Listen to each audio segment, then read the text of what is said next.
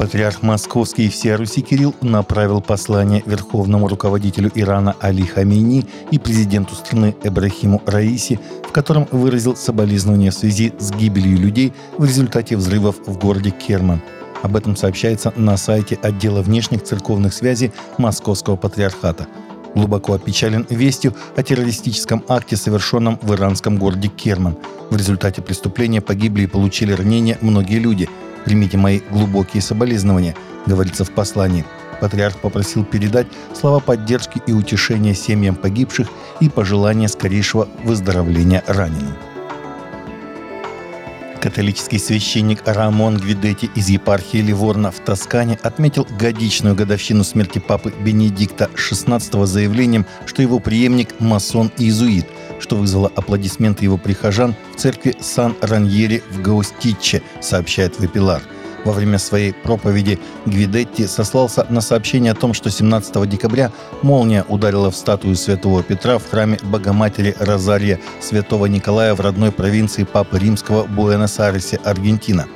Необычный удар молнии уничтожил как ореол статуи, так и ключи в ее руке, несмотря на множество громоотводов в святилище – 17 декабря исполнилось 87 лет папе Франциску, и за день до этого Ватикан выпустил «Федусия Супликанс», которая вызвала вспышку споров среди католических прилатов по всему миру за разрешение спонтанного пасторского благословения для однополых пар –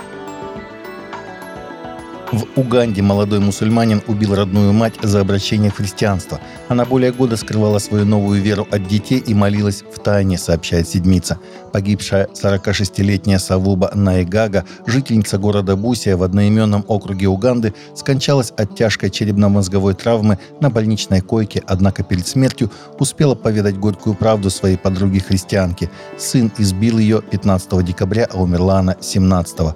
Подруга, умершей на условиях анонимности из опасений за свою жизнь, пересказала ее предсмертное признание журналисту кенийского издания Morning Star News, которое давно уже ведет хронику гонений на христиан в этом регионе континента. Несчастная женщина поведала подруге, что в тот страшный день ее 25-летний сын вернулся домой после четырехлетней подрядной работы в Саудовской Аравии. Он вольно или невольно подслушал, как мать неосторожно произнесла вслух имя Иисуса во время молитвы. Статистика составлена Волдометр базой данных, которая отслеживает количественные данные о здоровье населения планеты и другие показатели в режиме реального времени, показывает, что в 2023 году во всем мире было произведено более 44,6 миллиона абортов, что превышает совокупное число жертв, вызванных другими перечисленными основными причинами смерти – Вторая по значимости причина смертности в мире – инфекционные заболевания. В прошлом году унесла жизни более 12,9 миллиона человек. От рака умерло 8,2 миллиона. Курение стало причиной смерти более 4,9 миллиона человек. Более 2,4 миллиона человек умерли от употребления алкоголя, более 1,6 миллиона человек погибли из-за ВИЧ или СПИДа, и более 1,3 человек погибли в результате дорожно-транспортных происшествий. Более 1 миллиона человек покончили жизнь самоубийством. Всего вместе с абортами от разных причин умерло более 100 миллионов.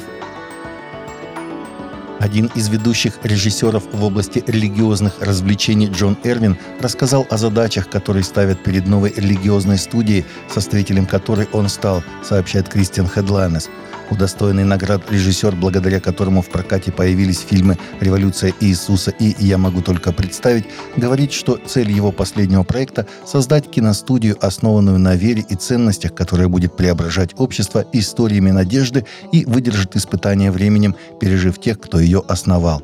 «Я считаю, что жизнь слишком коротка для мелких идей», — сказал он конце 23 года режиссер Джон Эрвин объявил о том, что он стал одним из основателей новаторской независимой студии The Wonder Project, которая уже получила более 75 миллионов долларов в качестве начального финансирования и будет создавать фильмы и телешоу для аудитории, ориентированной на веру и ценности.